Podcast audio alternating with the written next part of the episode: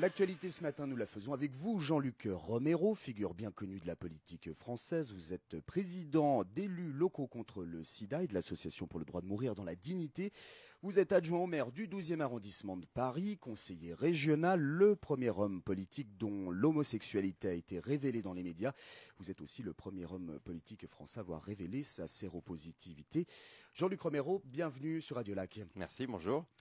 Nous parlons donc VIH euh, ce matin. Vos réactions, vos interrogations, vos questions à Jean-Luc Romero sont les bienvenues par WhatsApp au 079 91 8 3000 ou comme toujours, vous le savez, en nous appelant au 0842 91 8 91 8. Jean-Luc Romero, vous êtes un habitué de Genève. On vous voit une ou deux fois par année, quelque chose comme ça. Qu'est-ce qui vous amène euh, par chez nous? Les Paradise Papers.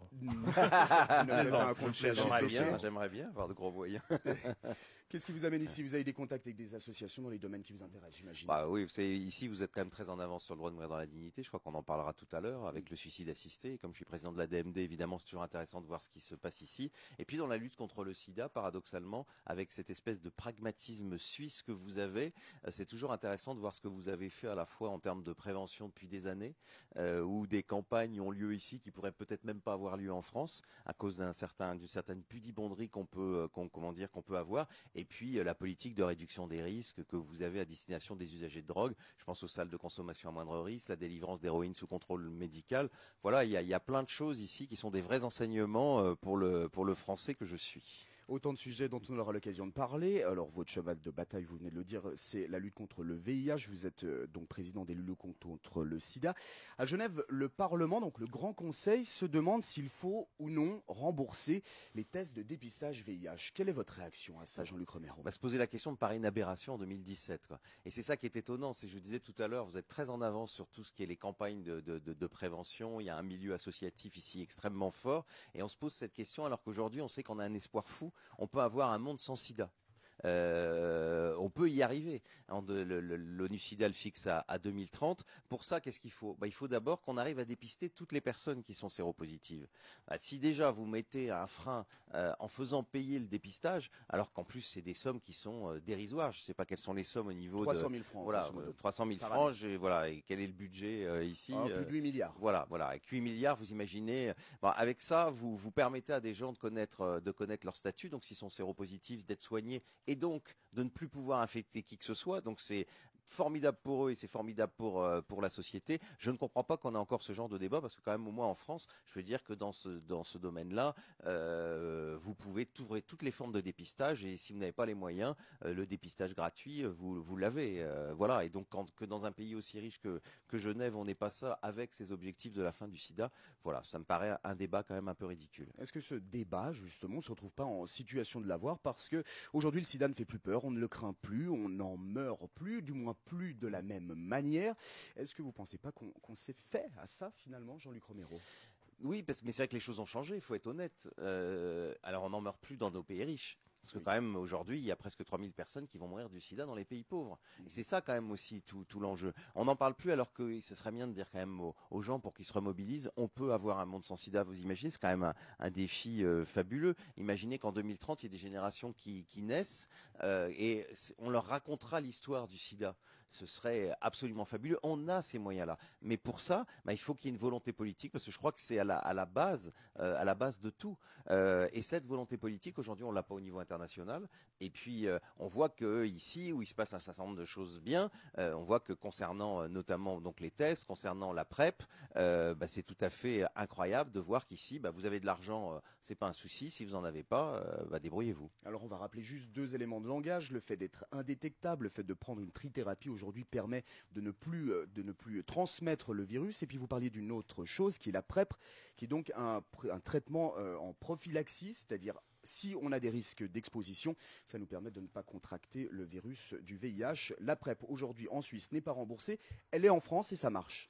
Bah en France, elle l'est euh, depuis le 1er janvier 2016 euh, et c'est important quand même, c'est de donner un traitement préventif euh, qui soit accessible à tous parce que c'est quand même voilà, ça paraît complètement fou de dire, bah, vous avez de l'argent, vous pouvez éviter euh, de, de, vous infecter au VIH, vous n'avez pas d'argent, débrouillez-vous. C'est euh, et en même temps, cet objectif, vous le disiez, euh, quand on dit la fin du sida, euh, certains se disent bah il n'y a pas de vaccin, mais on peut avoir la fin du sida parce que justement aujourd'hui les personnes qui vivent avec le VIH, qui sont sous traitement, euh, en général elles sont indétectables, c'est-à-dire qu'elles ne peuvent plus infecter. Et si demain on arrive à dépister tout le monde, si on arrive à mettre tout le monde sous traitement, bah, c'est comme ça que le sida va disparaître. D'où utiliser tous les moyens de prévention et la PrEP est un moyen important aujourd'hui qu'il faut développer.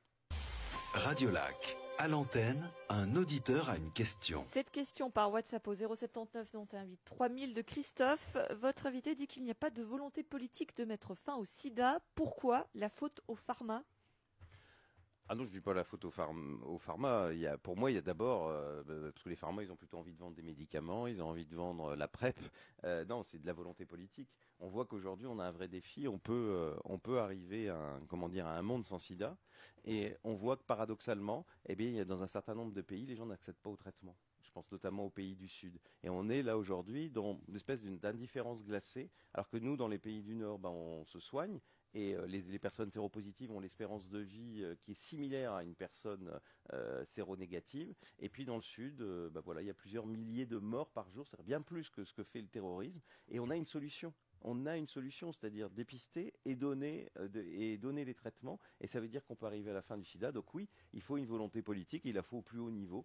Mais vous savez, le dernier G8 ou G20 qui a parlé du VIH, je ne me souviens pas quand c'était. Rapidement, je rebondis sur la question de Christophe, parce que les pharma, sont aussi là pour gagner de l'argent, donc il y a aussi le coût de ces traitements.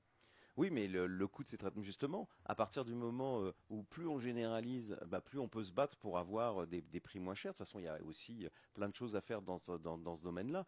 Pour moi, c'est justement tant qu'on n'aura pas cet objectif-là. Vous savez, nous, on a eu une présidentielle en France et on avait posé, nous, à élus locaux contre le sida, la question aux candidats serez-vous le président d'une France sans sida? Ça n'a fait l'objet d'aucun débat. C'était la première fois que le sida n'était pas dans le débat de la présidentielle, alors qu'il n'y a jamais autant de gens qui vivent avec le VIH. Jean-Luc Romero, un autre sujet qui vous amène ici aussi, c'est la question des usagers de drogue pour la réduction des risques qui sont liés. Genève a un local d'injection. Aujourd'hui, Lausanne va en ouvrir un d'ici euh, quelques temps. Alors là aussi, c'est des enseignements que vous essayez de tirer pour euh, la réduction des risques, notamment liés au VIH. Bah ça, vous avez ça depuis très longtemps. À mmh. Paris et, à Strasbourg bientôt, on a enfin euh, une expérimentation de salles de consommation à moindre risque. Ici, ça fait longtemps que vous n'êtes plus à l'expérimentation. Ça fait 12, 13 ou 14 ans, je ne sais plus exactement, que vous avez ça et on voit que ça fonctionne. Vous avez un programme de délivrance d'héroïne sous contrôle médical. C'est impensable aujourd'hui en France. Et on voit le pragmatisme euh, de, de, la Suisse sur ces, sur ces questions-là. Et c'est vrai que c'est, euh, voilà, vous savez, quand vous y mettez, quand vous mettez de la morale, de la moralisation dans la société publique, ça ne fonctionne pas. Et on voit qu'ici, ce que vous avez fait sur, euh, à destination des usagers de drogue, bah, ça fonctionne politiquement parlant, vous venez de, revenir sur la nouvelle euh, présidence française. Est-ce que, malgré le fait que la thématique du VIH n'ait pas été au cœur du débat, est-ce que vous avez l'impression que les choses avancent peu à peu? Est-ce que François Hollande déjà fait des choses? Et est-ce que Emmanuel Macron en fait lui aussi? Non mais bon, la France, est, euh, là je suis à l'extérieur de la France, donc je ne vais pas trop la critiquer, mais la France est quand même un des pays qui est quand même très mobilisé au niveau international. Mais c'est vrai qu'on a marqué quand même un peu le pas. Euh, on était le deuxième contributeur du Fonds mondial qui permet justement l'accès des pays les plus pauvres euh, au traitement. On est devenu le troisième. On est devenu le, troisième, le troisième contributeur. On n'a plus augmenté notre contribution depuis un certain nombre d'années, en tout cas depuis au moins six ans. Euh, et donc oui, on, voit aussi que dans ce domaine-là, on a du travail à faire, même si je reconnais que si on compare à d'autres pays, euh, la France n'est pas celle, est pas le pays qui est quand même le moins engagé dans la lutte contre le SIDA, où il y a une volonté. Et puis chez nous, tout le monde accède au traitement, les traitements sont gratuits, la PrEP est gratuite, euh, le dépistage peut être gratuit. Euh, voilà, aujourd'hui, personne n'est au bord de la route dans la, dans la lutte contre le SIDA. Vous parliez tout à l'heure des, des, salles d'injection que nous avons en Suisse. il y a une réaction d'une personne qui nous dit Je vais à côté de la salle de shoot de Genève, seringue, des personnes agressives. Croyez-moi, ce n'est pas une si bonne solution. Bah écoutez, c'est quand même mieux que de rien avoir, parce que quand il n'y avait pas ces salles, notamment quand il n'y avait pas Quai Neuf euh, à Genève, bah, les, usagers de drogue, euh, ils étaient euh, dans le quartier, mais bien plus nombreux.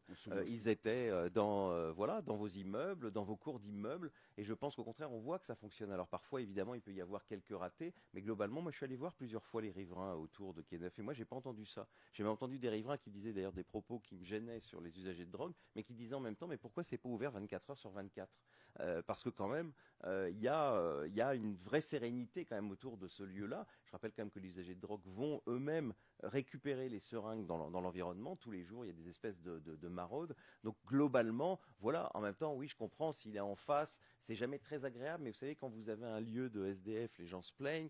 Aujourd'hui, il faut être aussi un peu, un peu solidaire, et je pense quand même qu'à Genève, vous l'êtes euh, globalement, et je suis sûr que d'ailleurs, les, les, les Genevois ont voté pour ces programmes, ils ont voté majoritairement pour, euh, euh, pour ces salles de consommation, pour la délivrance d'héroïne sous contrôle médical. et on se souvient aussi de la situation zurichoise, qui était assez terrible durant les années 90 avec des scènes de shoot à ciel ouvert et ce genre de choses.